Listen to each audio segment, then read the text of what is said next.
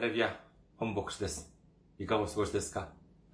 私は現在、日本群馬県にあります、伊香保中央教会に使えております。教会のホームページ申し上げます。教会のホームページは、日本語版は japan.ikahochurch.com です。japan.ikahochurch.com こちらの方にいらっしゃいますと、教会に関するご案内、そして日日曜礼拝の時のメッセージをお聞きになることができます。なお、日曜礼拝の時のメッセージは動画サイト、YouTube を通して皆様が視聴されることもできますし、または、ポッドキャストを通して、音声として皆様がお聞きになることができます。次に、教会のメールアドレスです。教会のメールアドレスは、いかほチャーチアットマーク gmail.com です。いかほチャーチアットマーク gmail.com こちらの方にメールを送ってくださいますと、私がいつでも直接受け取ることができます。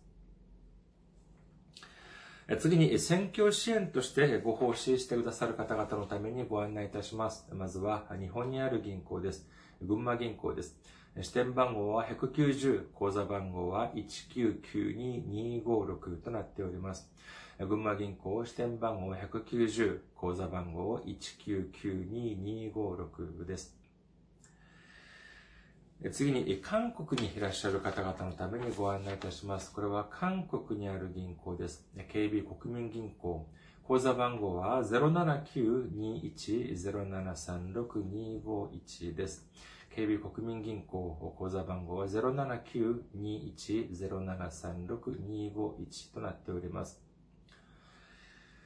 私どもの教会はまだ財政的に自立した状態ではありません。皆様のお祈りと宣教支援によって支えられております。皆様のたくさんのお祈り、ご奉仕、ご関心、ご参加、お待ちしております。先週も宣教支援としてご奉仕してくださった方々がいらっしゃいました。ソン・ヒョンスさん、ファン・ソクさん、オ・ヒョンソンさん、アン・ソンヒさん、キム・ギョンジュンさん、チョン・ビョルさん、イ・ジンムクさん、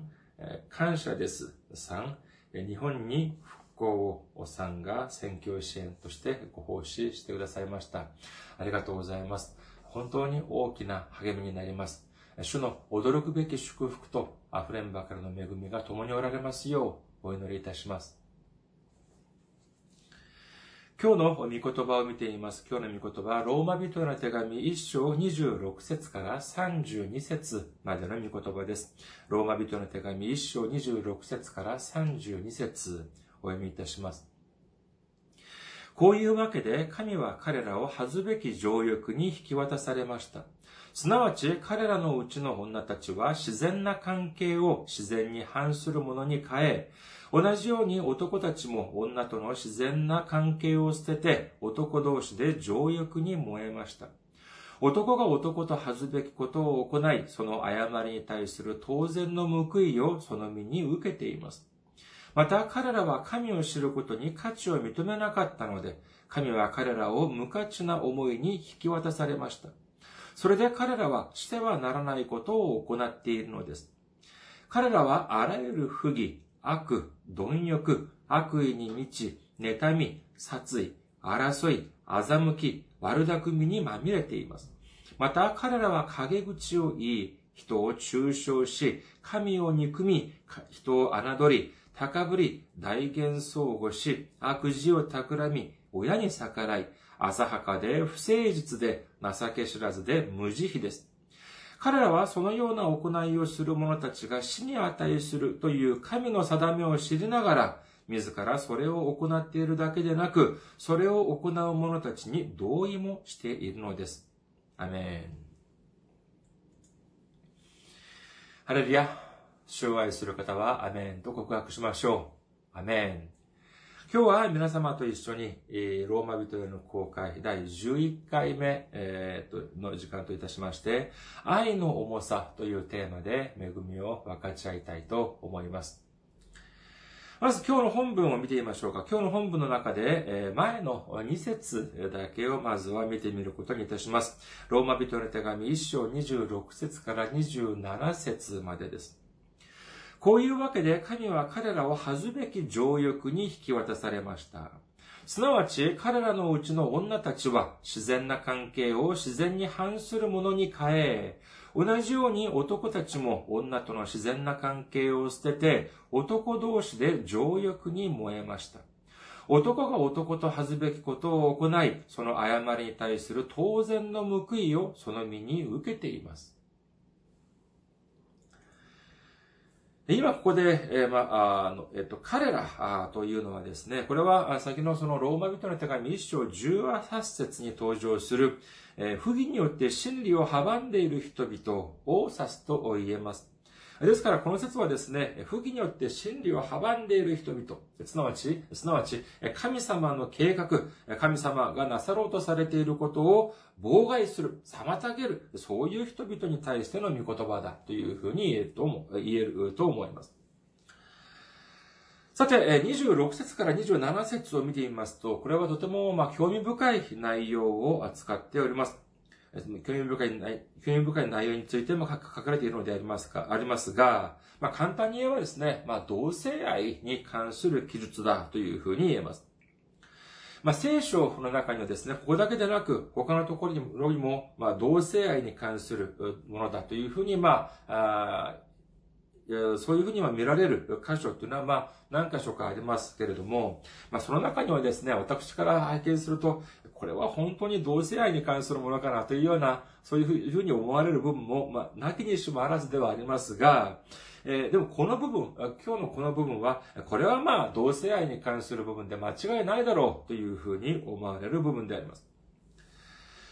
最近、まあ、その今は20 2020年11月のもう中旬でありますけれども、今もですね、まあ、その同性愛に関する内まあ、そのお話というのはこの社会にえー、まあ、えー、少なからず登場する場合がありますけれども、えー、ま、まあ、まあ、それを狭く言えば、まあ、これは同性愛。でも、まあ、今では、まあ、L、LGBT という言葉も最近、巷では言われております。L というのは、レズビアン。これは女性同士の同性愛。そして G というのはゲイ。これは男性同士の同性愛。B というのは、これはバイセクシュアルって言って、これはまあ、両性愛者。えー、同性でも、同性、えー、もとも関係を持つし、異性とも関係を持つ。そして、t というのはトランスジェンダーというふうに言います。トランスジェンダーというのは、これはまあ、えー、自分は男として生まれたけれども、女性として生きたいとか、あるいは自分は女女性として生まれたけれども、男として男性として生きていたい、生きたい、というような、そういう人たちを指します。ですから、そのトランスジェンダーの場合は、そうですね、性転換をする、そういうこともあるというふうに聞いております。でもまあ、今日はですね、少し話を単純にするためにですね、今日は同性愛に限って話をしてみたいと思います。今日の本文26節から27節を見てみますと、これは明らかに女性同性愛者と男性同性愛者に関する記録だというふうに、えーまあ、理解できます。当然のことながらこの同性愛というのは友情みたいにですね、まあ、その友達としての愛ではなく、性的な関係だというふうに理解することができます。まあ、えっと、今の日本のキリスト教の教会の立場は、まあ、明確だとしては、あの、まあ、えー、知られておりませんが、韓国の場合を見ますとですね、このえー、同じキリスト教であっても、この同性愛というのを受け入れるべきか、あるいは、その退けるべきかということについてはですね、本当に、まあ、かなり敏感な部分であります。今、2020年、本当にもうこの1年はですね、もうコロナウイルスに、の一色だというふうに言うことができるかもしれません。今もその影響というのは続いておりますけれども、韓国の場合はですね、このコロナウイルスを見てみますと、そのコロナウイルスのコロナ禍が起こる前、えー、ですね、去年の末頃からでしょうか、その韓国のある政党がですね、この同性愛者たちに対する差別を禁止する法案、これを国会に提出しましたけれども、これをきっかけとしましてですね、各教会でこの法案に反対するという動きが見られました。つまり、同性愛者を、の差別を禁止する法案に反対するわけです。えですからですね、これに関しては署名運動とか集会とかも開いたり、そういうことがあったというふうに聞いております。そんな中ですね、このコロナ禍が発生しましてですね、韓国の場合は見てみますと、この教会の礼拝や教会の集まりを通じてこの感染が広がっていったという、そういう時もありましたので、そういうふうになってしまったらですね、もう、こうなってしまったら逆にですね、えー、その国民から教会が攻撃を受ける。というようにですね、そういうふうになってしまって、逆に教会が差別される、そういうようなこともありましたので、今はこの動きは少し静まっているのではないかというふうに思われますが、まあ、だからといって、まあ、最近に限らずですね、えー、まあ、今までもこの同性愛の問題、特に、え教会においてこの同性愛というのをどういうふうにじゃあ見つめるべきかということについては、まあ、結構重要な部分であったというふうに言われています。で、で、まあ、少なからずですね、今まで、えー、何度も争点としてなったこともあった部分であります。皆さんはどういうふうに思われるでしょうか？私たちはこの同性愛、同性愛者というのをどういうふうに見つめなければならないのでありましょうか今日はこのような内容、かなり敏感な、センシティブな部分ではありますけれども、しかし、必ずここは一度は触れなければならない部分でありますので、私たちは今日はこの聖書を元にして考えてみたいと思います。まず、皆さんにはですね、この聖書に登場する3つの物語、3つのお話をお聞き、お聞かせしたいと思います。結構まあみんな馴染みのある部分、内容ではあると思われます。まず第1位はですね、会員した女性に関するお話であります。えヨハネの福音書8章3節から5節までを見てみましょうか。ヨハネの福音書3章あ、ヨハネの福音書8章3節から5節までです。ヨハネの福音書8章3節から5節すると立法学者とパリサイ人が会員の場で捕らえられた女を連れてきて真ん中に立たせイエスに言った。先生、この女は会員の現場で捕らえられました。モーセの立法の中でこういう女を石打ちにするように私たちに、石打ちにするよう私たちに命じています。あなたは何と言われますか？この立法学者とパリサイ人。まあ、立法学者はその名の通り、えー、神様がモーセを通して、えー、くださった立法について、もう精通している人でありました。そしてパリサイ人だという人は、こういう人たちはですね、宗教リーダーというふうに言えます。ですからやはり、この立法に対しては、かなりの知識を持っていた人だというふうに、人たちだというふうに言うことができます。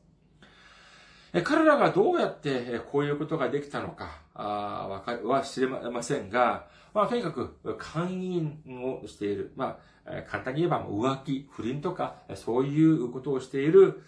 人ですね、えー、現行犯で、え、その、勧誘の場で捉えられたって言いますから、本当にもう現行犯で捕まったっていうふうに言うことができますが、まあ、どういうふうな、どういうふうにしてこんなことができたのか、まあ、それはわかりません。で、しかし、この女性を、まあ、連れてきました。イエス様の前に連れてきました。そして、えー、たくさんの人が見る前で、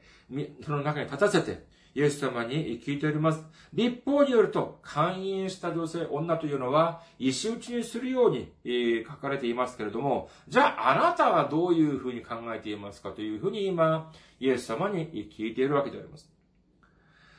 さあ、それではじゃあ、勧誘した女性は殺しなさいという立法があるでしょうか？ないでしょうか？あるんです。レビ記20章10節には次のように書かれております。レビ記20章10節人が他人の妻と勧誘したなら、すなわち自分の隣人の妻と勧誘したなら、その勧誘した男も女も必ず殺さなければならない。新明記22章22節夫のある女と寝ている男が見つかった場合は、その女と寝ていた男も、その女も、二人とも死ななければならない。こうしてあなたはイスラエルの中からその悪いものを除き去りなさい。まあ、立法によるとですね、女だけでなく男も殺してしまいなさいっていう風になっていますけれども、この、今回見てみますと、この立法学者とパルサイ人が連れてきた人は、この女だけでありました。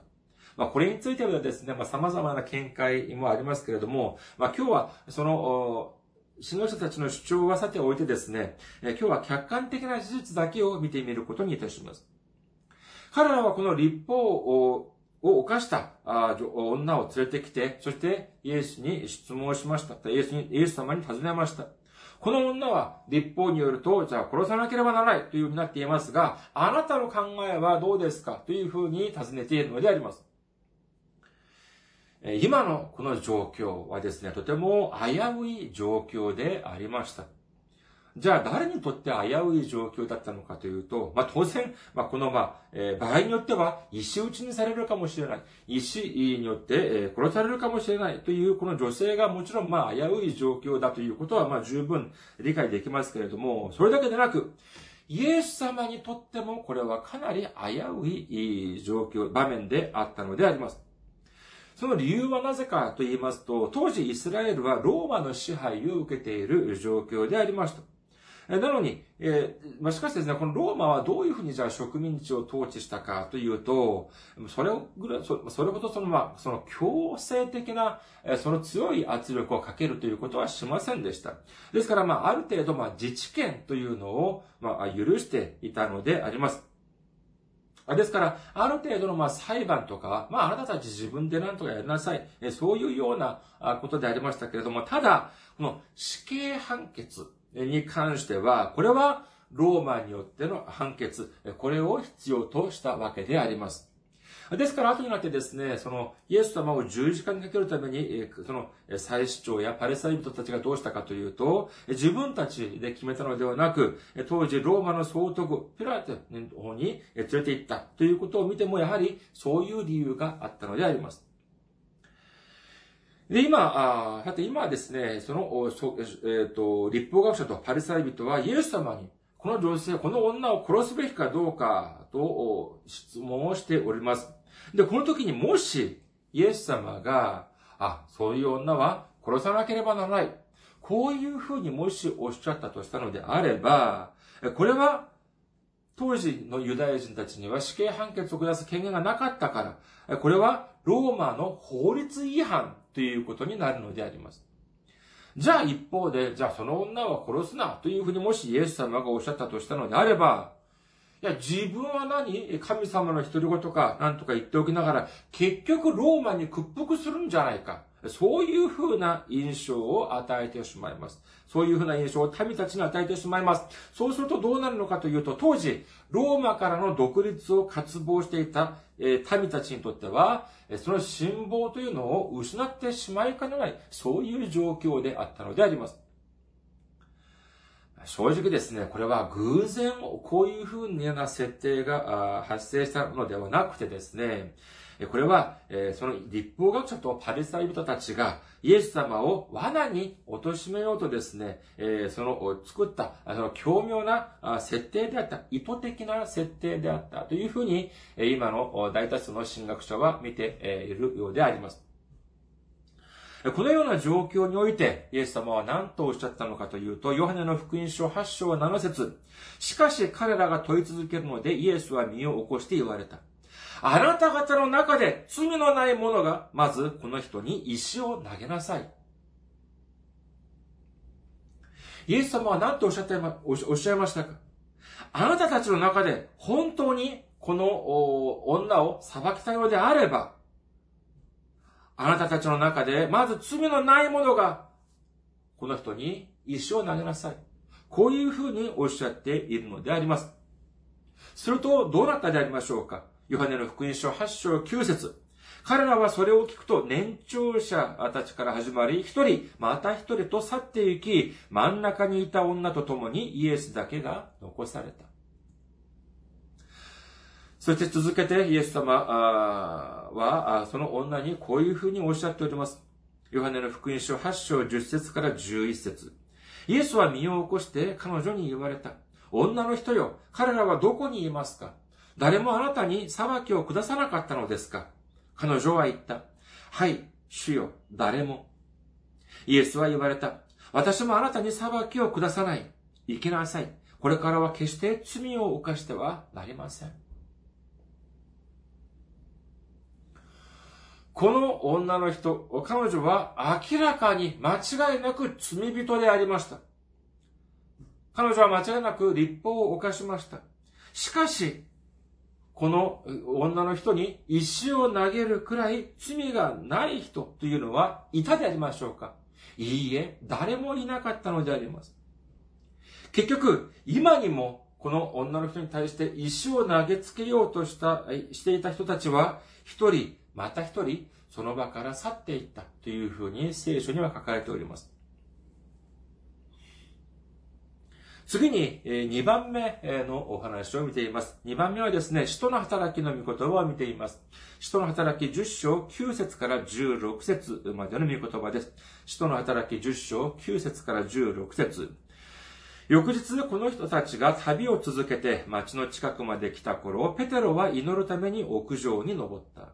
昼の12時頃であった。彼は空腹を覚え何か食べたいと思った。ところが人々が食事の用意をしているうちに彼は夢心地になった。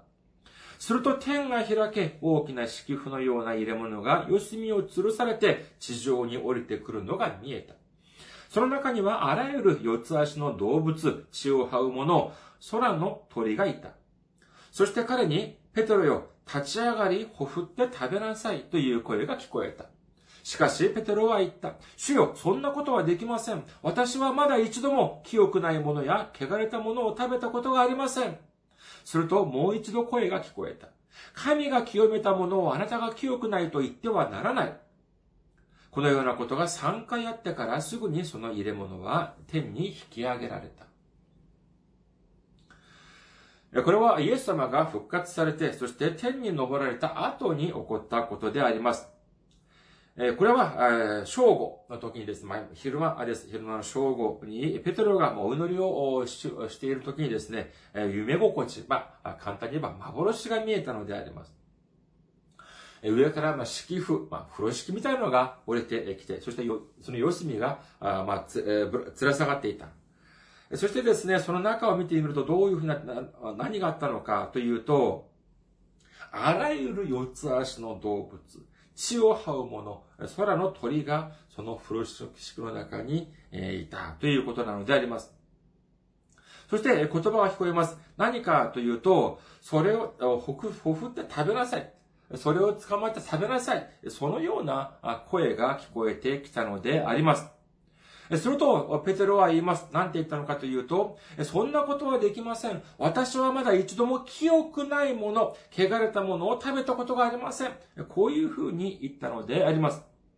これはどういう意味かというと、旧約聖書を見てみると、食べて良いものと食べてはいけ,、ま、いけないものというのが明確に分かれているのであります。ですから、ペテロは何て言ったのかというと、私は今まで立法で、えー、許されて、立法において許されているものだけ食べてきました。立法において禁じられているものは今まで食べたことがありません。こういうふうに言ったのであります。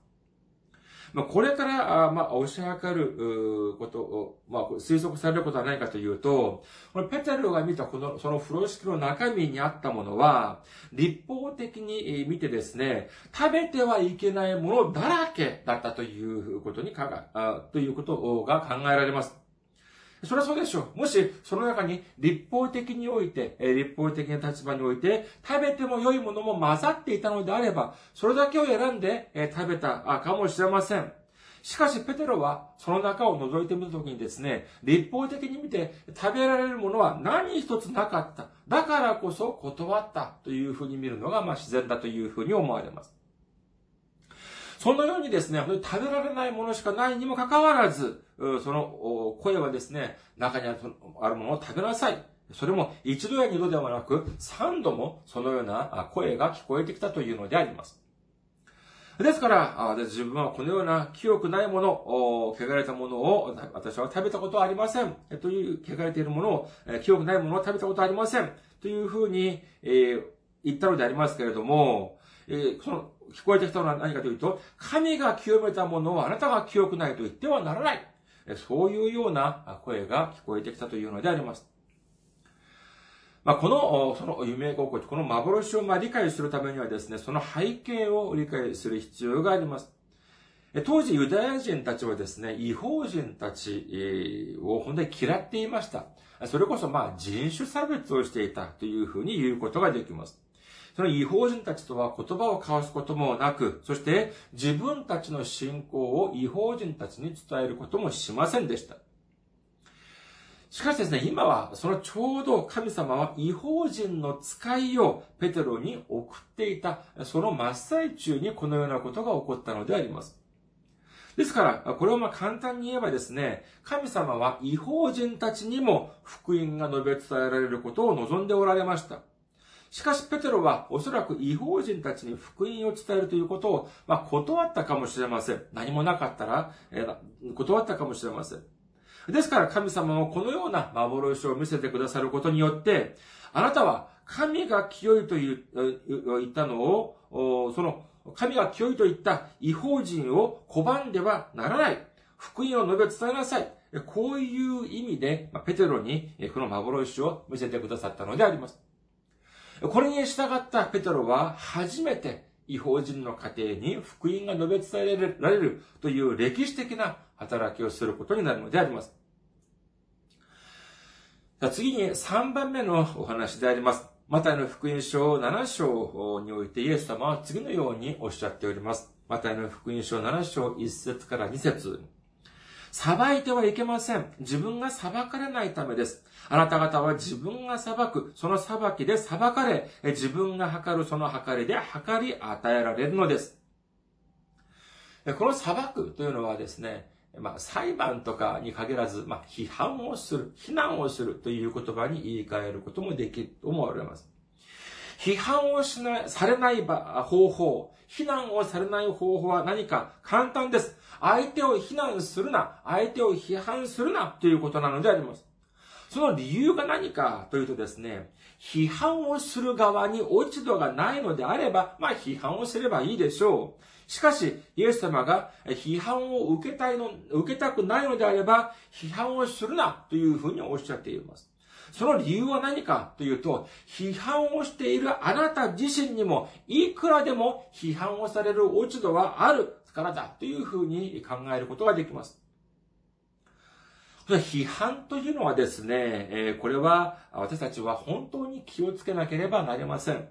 何かどうしてかというとですね、この批判には何があるのかというと、この高ぶりというのがいつもついて回っているのであります。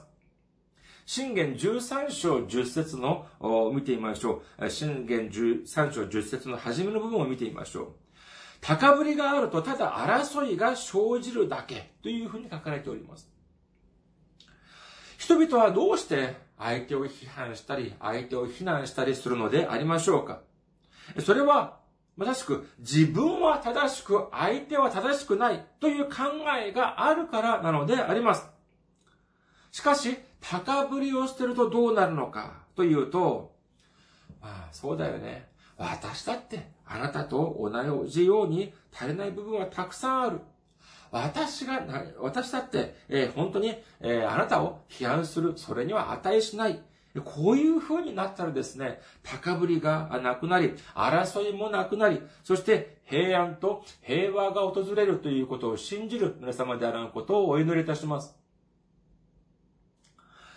さあ、ここまで、えー、ちょっとおば、えー、整理をしてみましょうか。まず、一番初めは何、どういうお話だったのかというと、イエス様の前に会員した女性を連れてきた立法学者とパリサイ人に関するお話でありました。二番目は、ペテロが見た風呂敷の幻の話でありました。三番目は、裁くこと、非難すること、批判することに関するお話でありました。さあ、それでは、本論に立ち返ってみましょうか。同性愛、同性愛者。これどういうふうに受け入れるべきでありましょうか？どういうふうに考えるべきでありましょうか？私はここでですね、一つ想像をしてみました。これはあくまで私の想像です。ちょっと聞いてみてください。ある経験なクリスチャンがいました。彼は今まで神様の御言葉通りに生きてきたというふうに考えていました。さて、ある日、幻の中でイエス様がこの人の前に一人の同性愛者を連れてきました。イエス様は片手に石を持っておられました。そしてイエス様はこの経験なるクリスチャンに質問をします。さあ、この人は同性愛者だ。あなたはこの人にどうどのような判決を下しますか？この経験なるクリスチャンは聖書の御言葉もよく知っておりました。イエス様は、レビ記には次のように書かれております。レビ記20章13節男がもし女と寝るように男と寝たなら、二人は意味嫌うべきことをしたのである。彼らは必ず殺されなければならない。その血の責任は彼らにある。イエス様はレビ記にこのように書かれています。ですから、この同性愛者は決して許されるべきではありません。するとイエス様は、そうか、わかった。そういうふうにおっしゃって、ご自分の持っておられた石を、この同性愛者に投げつけました。それだけでなく、その周りにいた天の見つかりたちも、石をこの同性愛者に向けて投げつけました。すると、この同性愛者は、たくさんの石を受けて、血まみれになって、無様な姿で息を引き取りました。するとイエス様は、この経験なるクリスチャンに尋ねました。今日の本文の御言葉の中の後半、ローマ人の手紙1章28節から32節には何て書いてあるのか。それとこの経験のあるクリスチャンは聖書を開いてみました。ローマ人の手紙1章28節から32節また彼らは神を知ることに価値を認めなかったので、神は彼らを無価値な思いに引き渡されました。それで彼らはしてはならないことを行っているのです。彼らはあらゆる不義、悪、貪欲、悪意に満ち、妬み、殺意、争い、欺き、悪巧みにまみれています。また彼らは陰口を言い、人を中傷し、神を憎み、人を侮り、高ぶり、大言相互し、悪事を企み、親に逆らい、浅はかで不誠実で情け知らずで無慈悲です。彼らはそのような行いをする者たちが死に値するという神の定めを知りながら、自らそれを行っているだけでなく、それを行う者たちに同意もしているのです。イエス様は言葉を続けられます。あなたはここに書かれている罪を今まで一度も犯したことがないのですか？立法を一度も犯したことがありませんか？ヤコブの手紙2章10節に何て書かれているのかあなたは知っておりますか？この経験のあるクリスチャンはまた慌てて聖書を開いて、開きました。ヤコブの手紙2章10節立法全体を守っても一つの点で過ちを犯すなら、その人は全てについて責任を問われるからです。イエス様は今、この経験のあるクリスチャンにおっしゃいます。今まで立法をすべて守ってきたと言っても、一つを犯してしまったのであれば、それはすべての責任を問われる。つまり、すべて一つの過ち、一つの立法を犯したのであれば、すべての立法を犯したものと同じであるというふうになっている。そして、この今日の本文、ローマ人の手紙1章32節によると、そのようなことを行った人は、死に値するというふうに書かれているではないか。するとイエス様はまだ、その同性愛者の血がたくさんこびりついている、そこのその場を指しながら、この経験なるクリスチャンに言います。あなた、あそこに立ちなさい。次はあなたの番です。皆さん、先に申し上げましたように、これはあくまで私の想像です。しかし、私たちは忘れてはなりません。先に申し上げましたように、レビキ13章、20レビキ20章13節において、同性愛者は必ず殺さなければならない。こういうふうに神様はおっしゃいます。しかし、それではじゃあ私たちは立法を一つも犯したことがないのでありましょうか？ただ、人を殺すことだけが殺人であり、浮気をすることだけが勧誘ではありません。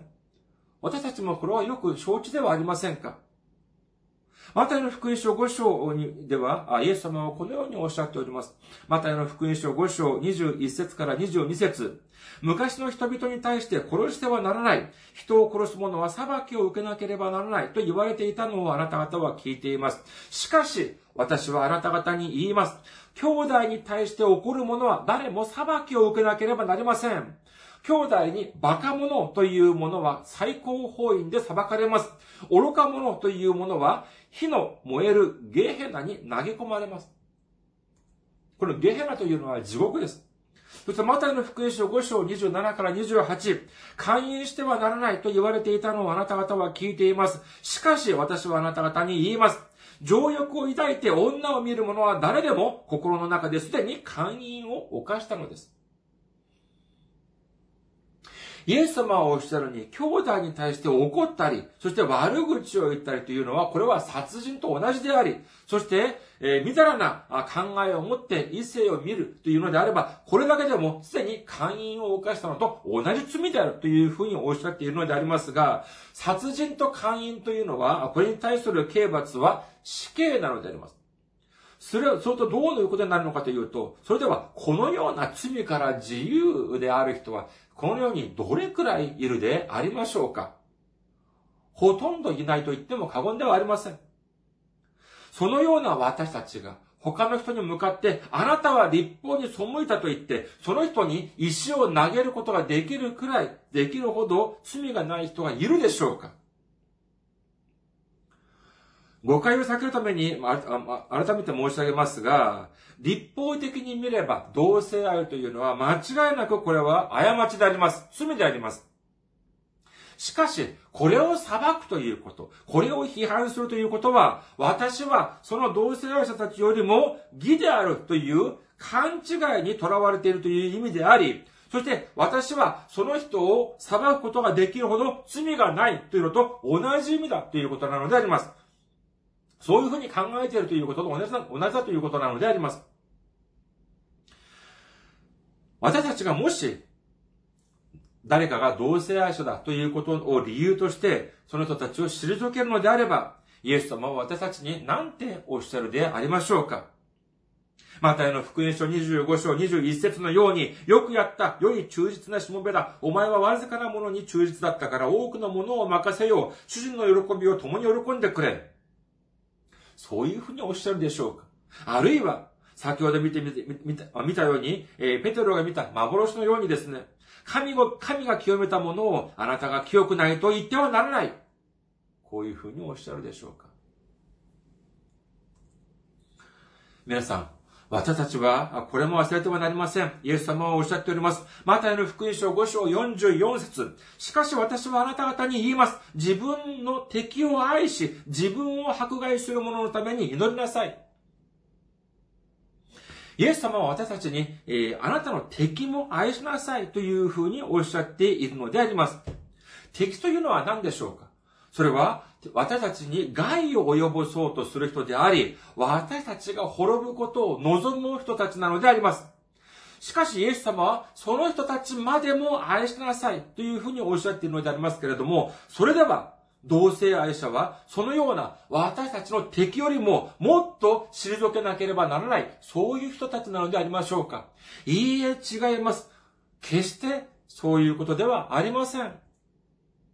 ヤコブの手紙2章8節から9節には次のように書かれております。ヤコブの手紙2章8節から9節もし本当にあなた方が聖書に従って、あなたの隣人を自分自身のように愛しなさいという最高の立法を守るなら、あなた方の行いは立派です。しかし、もしその人をエコひいきするなら、あなた方は自分を犯しており、立法によって違反者として責められます。このエゴひいきというのは差別ということと同じだというふうに言えます。私たちは私たちの隣人を愛することに対して、その、その愛に関して、その重さには違いがあってはなりません。イエス様は、ギナの人々のためにはたくさん血を流してくださり、そして罪人たちのためには少ししか血を流してくださらなかったんでしょうかいいえ、違います。私たちすべての人々のために、それこそ神の天の御国に入る資格など少しもない。それこそ地獄に落ちてしまうしか方法がない、術がない私たちのために十字架の上で一滴残らず全ての血を流してくださったということを信じる皆様であることをお祈りいたします。このようにいくら重い罪を犯した人であったとしても、そして、いくら、あ義なる人のように見える、いくら正しい人のように見える人であったとしても、結局はイエス様の知識をなしには救われることはできません。